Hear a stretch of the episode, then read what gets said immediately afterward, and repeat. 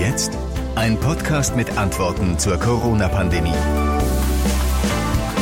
Heute mit einer Sonderausgabe unseres Podcasts. Wir reden mit der Frau, an die im Moment in Nordrhein-Westfalen wohl die meisten Fragen gerichtet werden, mit NRW-Schulministerin Yvonne Gebauer. Sie hat sich eine Stunde lang euren Fragen gestellt. Ihr konntet uns Fragen schicken per E-Mail oder auf unserem Anrufbeantworter hinterlassen.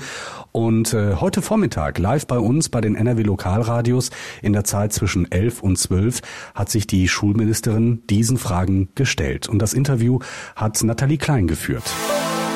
Kurz nach elf, so was heißt das? Vierte Stunde läuft. Also wieder für die ersten Schüler bei uns in NRW. Und zwar in diesem Fall die Älteren, die demnächst ihren Abschluss machen. Aber es gibt viele offene Fragen, wie es in Sachen Schule weitergehen soll. Deshalb ist in dieser Stunde NRW-Schulministerin Yvonne Gebauer bei uns, live zugeschaltet aus dem Büro in Düsseldorf. Frau Gebauer, erstmal Hallo und danke für Ihre Zeit. Einen schönen guten Morgen. Hallo, Frau Klein. Wie haben Sie denn so die letzten Wochen persönlich erlebt? Also ich kann mir vorstellen, auch Sie mussten sehr, sehr viele Pläne und Routinen umschmeißen.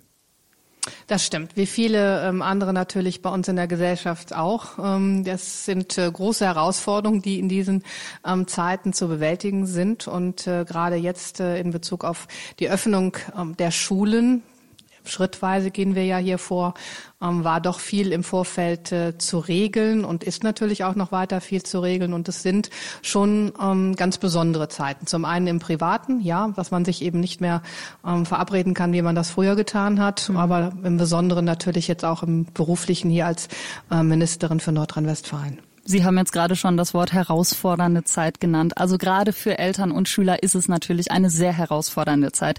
Mittlerweile läuft Homeschooling seit gut sechs Wochen. Nach und nach, sagen Sie, sollen die Schüler bald wieder hingehen. Wir haben deshalb ganz, ganz viele Fragen reinbekommen, ist klar und diese vielen mhm. Themen so grob, dass wir alle einen Überblick haben, in drei Blöcke zusammengefasst. Das wäre Organisation, die Corona-Maßnahmen selbst und Risikogruppen. Und ich würde sagen, wir starten mit dem, was halt am aktuellsten ist, der organisatorischen Frage.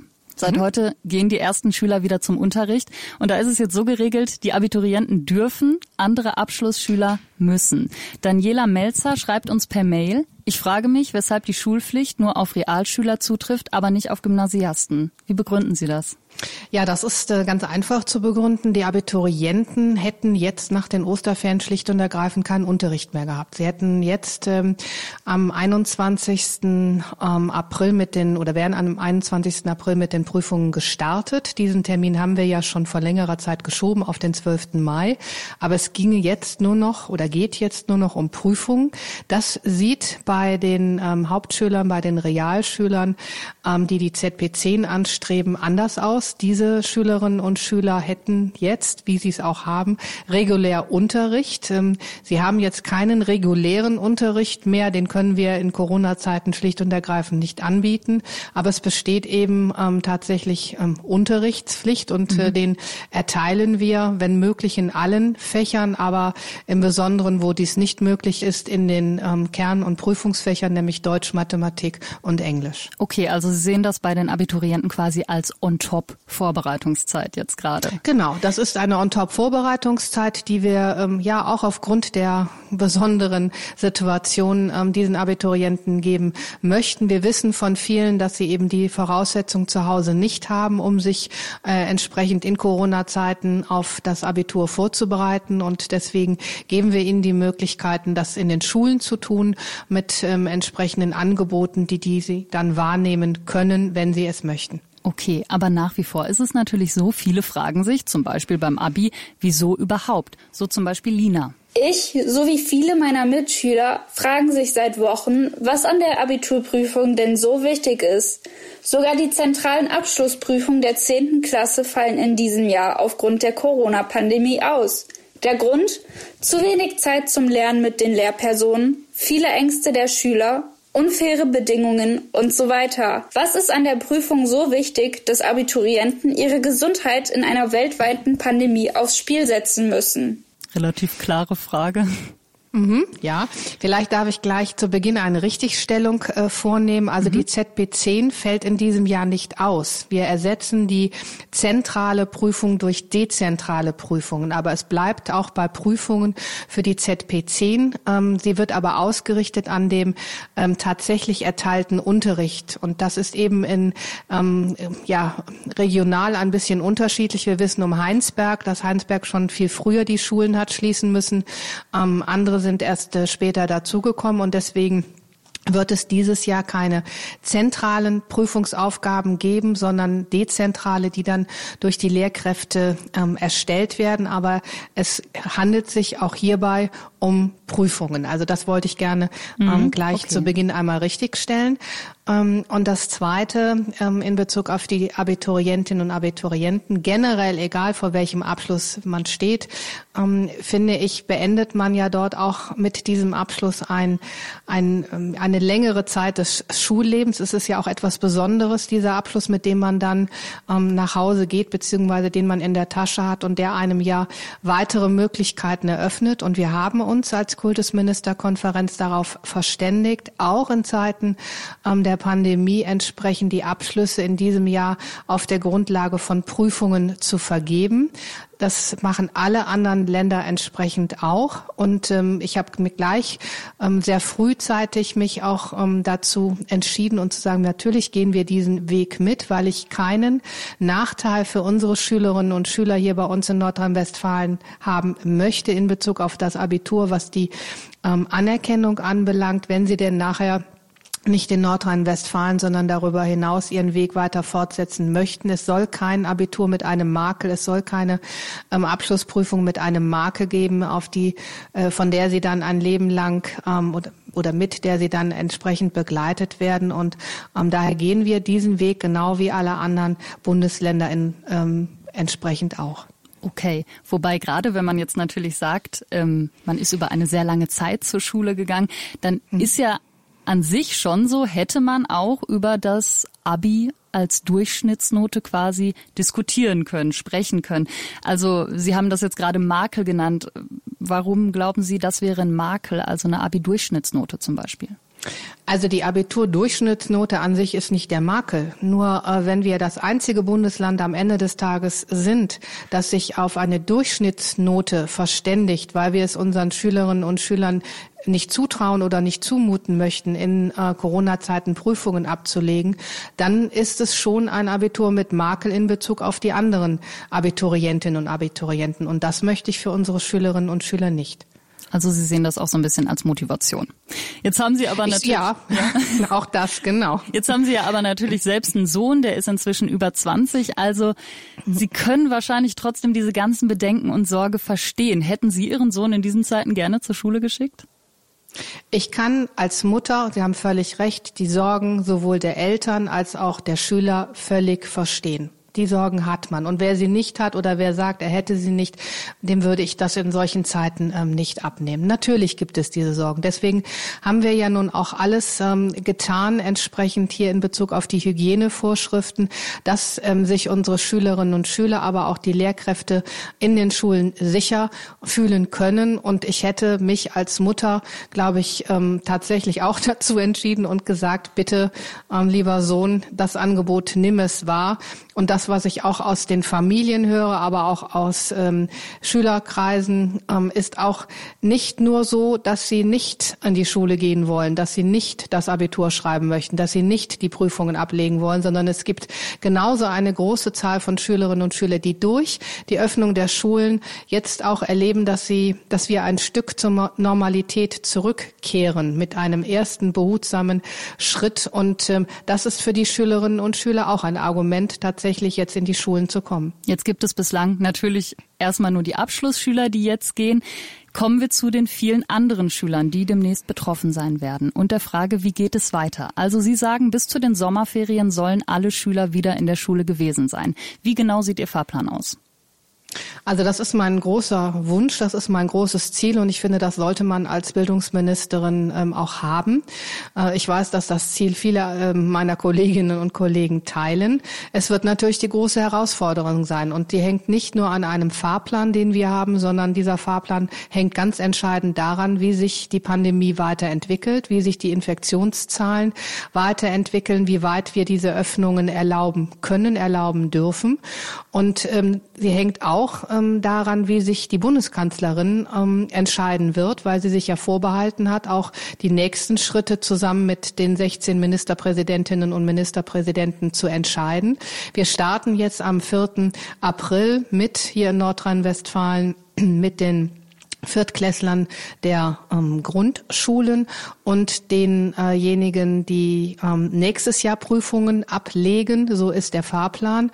Und wir müssen auch hier, wie in ganz vielen anderen Bereichen, auf Sicht fahren. Und ich habe auch immer gesagt, ich äh, gehe dann mit Informationen raus, äh, wenn sie denn auch spruchreif sind. Und äh, dass wir hier im Hause gut aufgestellt sind, was äh, Plan B, Plan C anbelangt, ähm, dessen können Sie sicher sein. Aber ich möchte zu keiner weiteren Verunsicherung, wenn es die denn gegeben hat, führen, sondern möchte dann ganz klar sagen, wie es danach weitergeht. Aber der Plan ist, alle Schülerinnen und Schüler entsprechend ähm, so weit als möglich mit in den Unterricht wieder zu bekommen. Das wird nicht über den normalen Stundenplan erfolgen. Das wird ähm, mit entweder rollierenden Verfahren oder auch mit Samstagsunterricht. Da sind alle Varianten entsprechend im Gespräch, aber abhängig immer von der Entscheidung der Bundeskanzlerin mit den 16 Ministerpräsidenten ähm, und natürlich im Besonderen jetzt, wie sich äh, die Situation weiterentwickelt. Und wir dürfen eben nicht unvorsichtig sein, sondern wir müssen schauen, dass wir ähm, alle die Maßnahmen ähm, einhalten, um die es geht, damit ähm, die Infektionsketten unterbrochen, weiter unterbrochen werden. Und dazu gehört im Besonderen ähm, die Abstandsregeln. Ich wollte gerade sagen, also klar, von normalem Unterricht kann eh kein Mensch sprechen. Die mhm. Frage ist ja, was soll unterrichtet werden und wie kann man sich das vorstellen? Also planen Sie wirklich so, Schüler kommen im Schichtdienst oder jeder nur alle zwei Wochen irgendwie, um Kontakte zu reduzieren? Ja, also wir werden, äh, wir haben ja jetzt schon entsprechend die Klassen äh, verkleinert. Das ergibt sich ja aus der Abstandsregelung. Da werden aufgeteilt werden müssen. Mal ähm, ist es die Hälfte der Klasse, aber mal auch ähm, nur ein Drittel der Klasse. Das hängt von den äh, Klassengrößen ab. Die sind sehr unterschiedlich. In alten Gebäuden sind sie ähm, mal kleiner, mal größer als die Norm. Und darauf muss man eben entsprechend vor Ort dann auch Rücksicht nehmen.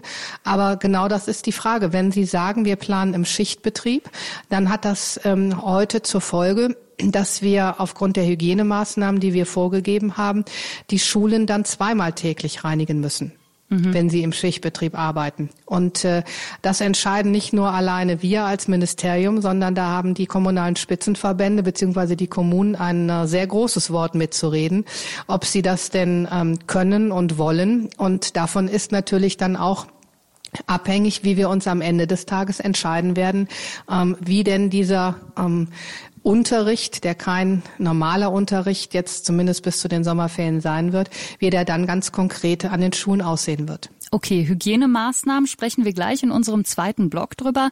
Eine Frage können wir uns an der Stelle jetzt hier noch gönnen. Und zwar jetzt ist da natürlich gerade aus Schülerperspektive nicht nur das Virus. Ich habe mich zum Beispiel mit meiner Nichte unterhalten, die ist in der fünften Klasse und die sagt, ganz viele Mitschüler haben im Moment Angst, dass sie am Ende des Jahres ein schlechtes Zeugnis haben, weil sie sich im Homeschooling halt so viel selbst beibringen müssen. Weil man so viel Stoff hat, den man sich selber beibringen muss. Vielleicht bekommen jeden Tag neue Aufgaben und das ist so viel und man weiß gar nicht mehr, was man machen soll, weil das so viel ist. Wie können Sie den Kids diese Angst nehmen? Also die, diese Angst würde ich Ihnen tatsächlich sehr, sehr gerne nehmen. Und ähm, da kann ich nur sagen, ich ähm, weiß um ähm, das große Vertrauen in meine Lehrerschaft, die auf diese Situation auch besonders Rücksicht nehmen werden und ähm, sich äh, dann tatsächlich jede einzelne, jede einzelne Schülerin, jeden einzelnen Schüler auch genau anschauen werden und wissen auch um die häusliche Situation, was leistbar ist und was nicht leistbar ist. Und ähm, da braucht man an dieser Stelle in solchen Zeiten keine Sorge zu haben, dass man entsprechend hier ähm, benachteiligt wird. Wir werden ähm, sehr großzügig damit umgehen. Es gibt nichts geschenkt, das sage ich auch dazu, aber es wird ähm, seitens der Lehrerschaft auf äh, vieles Rücksicht genommen ähm, werden und äh, die Schülerinnen und Schüler brauchen hier in diesem Zusammenhang keine Sorgen zu haben weil viele Eltern fühlen sich natürlich auch überlastet. Also zum Beispiel Daniela hat uns per Mail geschrieben, Zitat, wir können keine Lehrer ersetzen und ihre Tochter hatte ein sehr schlechtes Halbjahreszeugnis. Wie ist denn der Stand der Dinge also jetzt ganz konkret in Sachen Versetzung? Braucht man sich wirklich keine Sorgen machen? Also zunächst einmal, ja, die Eltern sind keine Lehrkräfte und das erwartet auch niemand von ihnen. Sie sind in diesen Zeiten Lernbegleiter für ihre Kinder, soweit sie das ähm, können. Und ähm, natürlich stehen auch die Lehrkräfte ähm, nicht nur den Schülerinnen und Schülern, sondern auch den Eltern ähm, ja, mit Rat und Tat zur Seite, wenn dies gewünscht ist. Und ähm, was die Versetzungen ähm, anbelangt, ähm, jetzt in Bezug auf das schlechte Halbjahreszeugnis, also äh, wir weichen dieses Jahr tatsächlich auch von der ähm, Normalität ab, wie in vielen Bereichen, äh, anderen Bereichen auch, so auch im Schulbereich. Und wenn es keine ähm, Abschlüsse sind, die mit dem Jahrgangswechsel verbunden sind, dann werden ähm, die Kinder automatisch in diesem Jahr versetzt. Wir haben auch keine blauen Briefe ähm, mhm. hinausgegeben, weil wir gesagt haben, das äh, ist in solchen Zeiten ähm, nicht angebracht. Und ähm, deswegen, wenn es sich nicht um Abschlüsse mit äh, dieser Versetzung ver äh, dann kommen die Kinder automatisch in die nächsthöhere Jahrgangsstufe. Ein Thema, ja, das Eltern, Lehrer, Schüler natürlich auch sehr beschäftigt, die Corona-Maßnahmen an den Schulen. Da haben wir wirklich hunderte Mails reinbekommen. Ähm, vielleicht fassen Sie Ihre Ideen noch mal kurz zusammen. Also was steht an?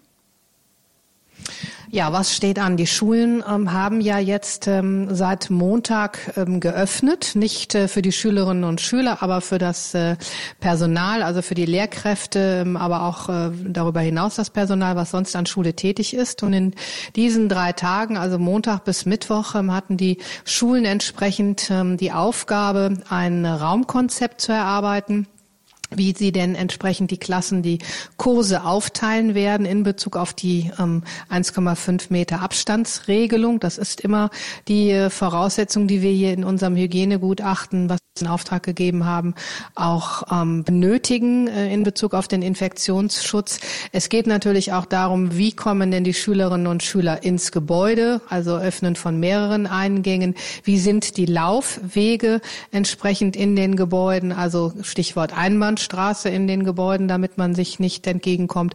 Und es geht natürlich auch um ähm, den Desinfektionsschutz, also ähm, dass die Schülerinnen und Schüler zum einen ähm, ihre Hände waschen können, aber natürlich sie auch entsprechend desinfizieren können. Das sind die Voraussetzungen, die wir ähm, den Schulen oder beziehungsweise haben sie die an die Schulträger gegeben, das muss man ja sagen, an die Gemeinden und an die Kommunen, dass diese erfüllt sein müssen, damit die Schülerinnen und Schüler heute wieder ähm, zum Unterricht Unterricht ähm, kommen können. Die ganz grundlegende Frage ist ja, Sie haben jetzt gerade schon gesagt, also die ersten Lehrer hatten jetzt drei Tage.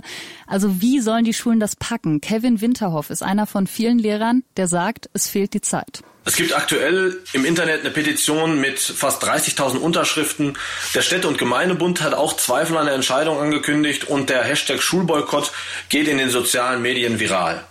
Was sagen Sie den Lehrern, die angesichts fehlender Rahmenbedingungen für einen guten Infektionsschutz die Fürsorgepflicht des Landes bei ihren Beamten vermisst und welche sich durch diese, ich sag mal, Hauruck-Aktion unnötiger Gefahr ausgesetzt sehen? Ähm, also von einer Hauruck-Auktion würde ich jetzt hier nicht sprechen. Wir haben frühzeitig äh, die Schulträger, aber auch die Schulleitungen informiert, was wir uns ähm, in Nordrhein-Westfalen vorstellen, wie der Zeitplan ist. Ich mache vielleicht an der Stelle mal einen kleinen Schlenker auch hin zu anderen Ländern. Ähm, Bremen, Berlin, äh, Brandenburg, äh, Sachsen, Hamburg fangen alle diese Woche an, auch zum Teil ohne Vorlaufzeit, gleich mit Prüfungen beginnt ab dem vergangenen vergangenen äh, Montag. Das will das nicht äh, entschuldigen, aber ähm, will nur zeigen, dass wir dort ähm, uns in einem Geleitzug mit allen anderen Bundesländern entsprechend auch befinden. Ich weiß, es ist mitunter eine Herausforderung, entsprechend hier ähm, Konzepte zu erarbeiten, Raumpläne zu erstellen.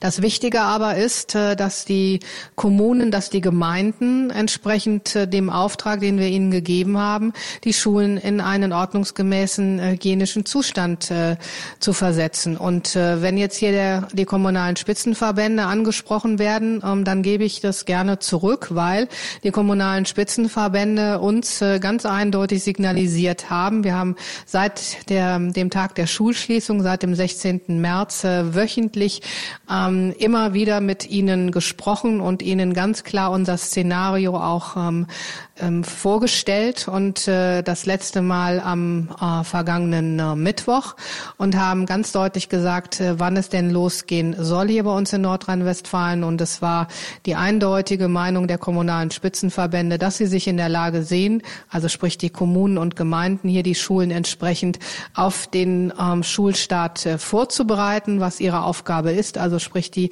Hygienestandards vor Ort umzusetzen. Das ist nicht Aufgabe der Schulleitung. Hier geht es um die Abstand Abstandsregelung, aber dass die Schulen ähm, gereinigt, desinfiziert werden, dass entsprechend ähm, Material, also Desinfektionsmittel und ähnliches Seife zur Verfügung steht. Dafür sind die Schulträger verantwortlich. Ähm, und da zeigt sich, äh, dass das viele, sehr, sehr viele ähm, gut vorbereitet haben aber es zeigt sich eben auch, dass es einige gibt, ähm, die das weniger getan haben. Und äh, da muss ich aber den Ball an der Stelle ähm, an die Gemeinden, an die Kommunen zurückgeben, weil das ist ihre originäre Aufgabe hier, ähm, die, Schulen in einem, äh, in einem vernünftigen Zustand, wenn es denn er noch nicht war, dafür waren ja nun auch zwei Wochen Osterferien ausreichend Zeit, in einen vernünftigen Zustand zu versetzen. Das ist nicht Aufgabe der Schulleitung, das ist nicht Aufgabe der Lehrkräfte.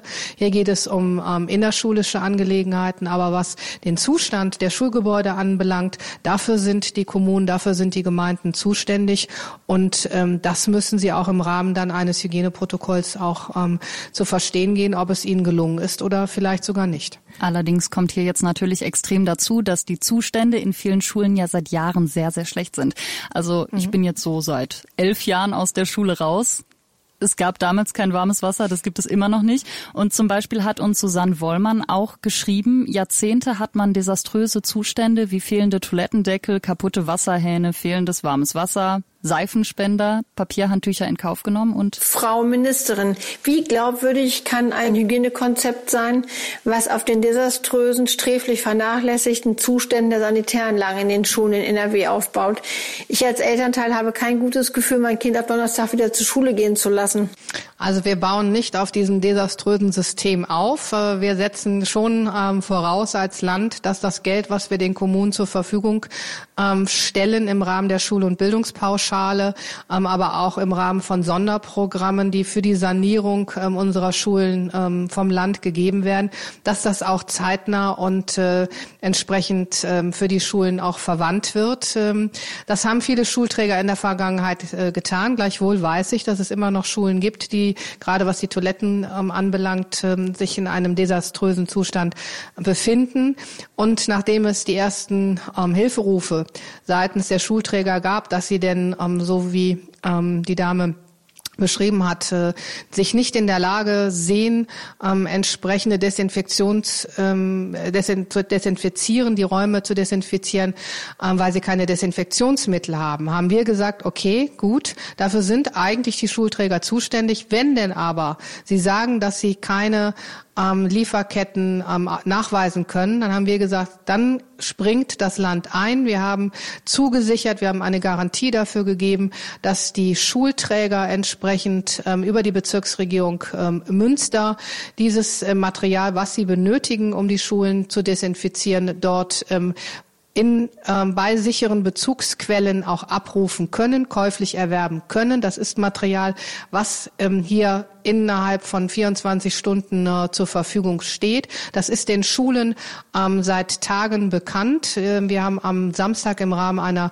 Schulmail kommuniziert, dass dort Material unverzüglich ähm, abgeholt werden kann. Wir haben das ähm, am vergangenen Dienstag hier nochmal entsprechend auch ähm, noch einmal mitgeteilt, 20.000 Liter Desinfektionsmittel stehen dort zur Verfügung, eine Million Schutzmasken und äh, es stehen dort auch ähm, zum Beispiel ähm, mobile Handwaschmöglichkeiten, die man dort ähm, käuflich erwerben kann für Schulen, die es ähm, leider nicht geschafft haben, ihre Sanitäranlagen auf Vordermann zu bringen. Das sind mobile Handwaschteile, ähm, wo sie rechts und links entweder Seifen oder Desinfektionsspender haben mit ähm, oben drüber einmal Handtücher und äh, das alles haben wir aufgetan. Das alles äh, kann über ähm, die Bezirksregierung Münster geordert werden, beziehungsweise die Bezirksregierung Münster gibt diese verlässlichen Quellen weiter und dort liegt das Material bereit, sodass es abgerufen werden kann. Das heißt, wir haben als Land dafür gesorgt, dass die Hygienestandards, die wir gesetzt haben, auch eingehalten werden können, wenn die Schulträger, die Kommunen, die Gemeinden es nicht schaffen sollten, hier eigene Bestände ähm, zu besorgen. Aber neben der Hygiene ist auch, haben Sie gerade selbst angesprochen, der Sicherheitsabstand natürlich so das Thema. Da schreibt mhm. uns per Mail zum Beispiel Franz Josef Brommer, ähm, er ist pensionierter Lehrer. Zitat, gefördert wurden vom Land NRW Klassenräume in der Größe von etwa 45 Quadratmetern. Selbst bei einer halbierten Klassengröße ist der Sicherheitsabstand nicht machbar. Ist das so? Was sagen Sie dazu? Naja, also dafür muss ich nicht Mathematikprofessor sein, dass ich äh, einfach die Rechnung äh, jetzt in dem in der jeweiligen Klassenraumgröße anstellen muss, dass ich äh, die Sicherheitsabstände schlicht und ergreifend äh, wahren kann. Und dann sind es einmal mehr und einmal weniger Schüler. Das hängt dann tatsächlich von der Klassenraumgröße ab, die sich in diesem Klassenraum befinden. Aber natürlich ist das bei 45 Quadratmeter möglich, entsprechend äh, Schülerinnen und Schüler zuzüglich Lehrkraft in einem Raum ähm, unterzubringen. Wie gesagt, ich habe ja zu Beginn schon gesagt, es hängt von der Klassenraumgröße ab. Und äh, deswegen können wir auch keine Vorgaben machen, wie viele Schülerinnen und Schüler sich in einem Raum befinden sollen, weil die Größe das Entscheidende ist und die 1,5 Meter Abstand. Und die ähm, Abstandsregel ähm, ist ja ähm, keine, die wir ähm, willkürlich gesetzt haben. Die Abstandsregel ist ähm, die Regel, die ähm, gegeben wird vom ähm, Robert Koch Institut, an die, an der wir uns orientieren und die auch unsere Hygieniker, Mediziner ähm, und Expertinnen und Experten, ähm, von denen wir haben ein äh, Gutachten erstellen lassen, wie denn Unterricht unter welchen Bedingungen möglich ist, die diese auch genauso vorgeben und das haben wir entsprechend weitergegeben und ähm, ich bekomme auch viele Beispiele, die ähm, gleich zu Beginn gezeigt haben, mir hier im Ministerium, auch anhand von Fotos. Ja, es ist äh, machbar, es ist möglich und wir haben hier entsprechend alle notwendigen Vorkehrungen getroffen. Ich finde halt immer so, selbst für uns Erwachsene ist es oft nicht einfach, den Sicherheitsabstand einzuhalten, wenn man jetzt tatsächlich noch zur Arbeit geht oder so. Aber gut, da könnte man jetzt tatsächlich wahrscheinlich noch sehr, sehr lange drüber sprechen. Wir kommen trotzdem nochmal zum Thema Risikogruppen, denn das beschäftigt auch sehr, sehr viele. Zum Beispiel hat sich Herr Grabgrell bei uns gemeldet. Was ist eigentlich mit den Kindern, die keine Vorerkrankungen haben, aber Risikopatienten in der Familie haben, zum Beispiel Geschwister oder Eltern? Ist da auch eine Wahl oder eine Pflicht, zur Schule zu gehen?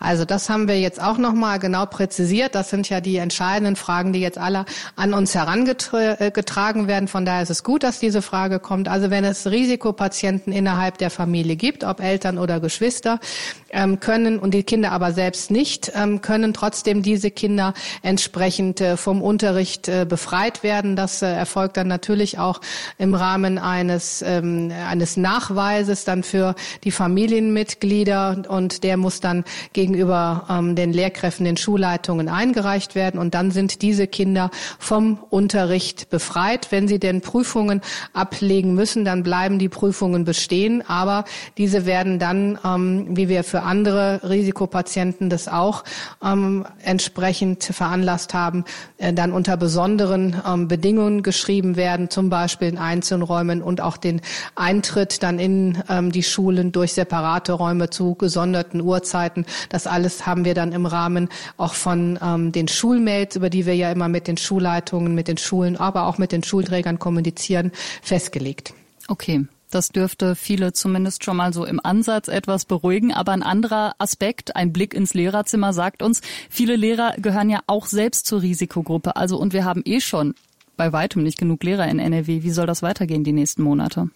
Ja, das ist natürlich die große Herausforderung, die wir haben. Wir wissen, ähm, dass man, man schätzt ungefähr so zwischen äh, 20 und äh, 30 Prozent. Das ist aber auch von jeder oder ist bei jeder Schule ähm, anders, aber das ist so eine Faustregel, ähm, dass das ähm, Menschen sind ähm, aus den benannten Risikogruppen, also äh, Lehrerinnen und Lehrer, die älter sind als 60, aber auch ähm, Lehrerinnen und Lehrer mit Vorerkrankung oder eben auch äh, schwangere Lehrerinnen, die gehören ähm, zu dieser Risikogruppe.